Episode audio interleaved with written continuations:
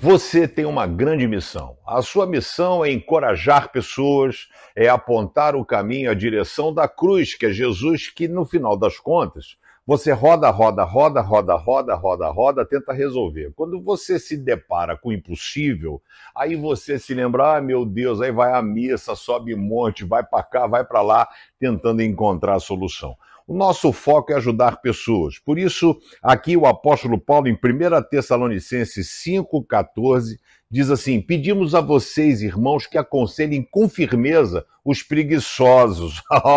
Abre teu olho, mano. Deem coragem aos tímidos, ajudem os fracos na fé e tenham paciência com todos. Quer dizer, aqui está dizendo, Paulo está aconselhando aquela igreja de Tessalônica, ajudem as pessoas que às vezes estão com dificuldade de avançar, sabe? Encorajem aquelas pessoas que são tímidas, ajudem as pessoas que são fracos na fé. E aí o principal, faça uso da paciência, porque você fala e a pessoa não muda, fala e a pessoa não muda. Mas não desiste não, um dia essa pessoa muda. Que você possa ser um abençoador de vidas. Quantas pessoas você já abençoou hoje?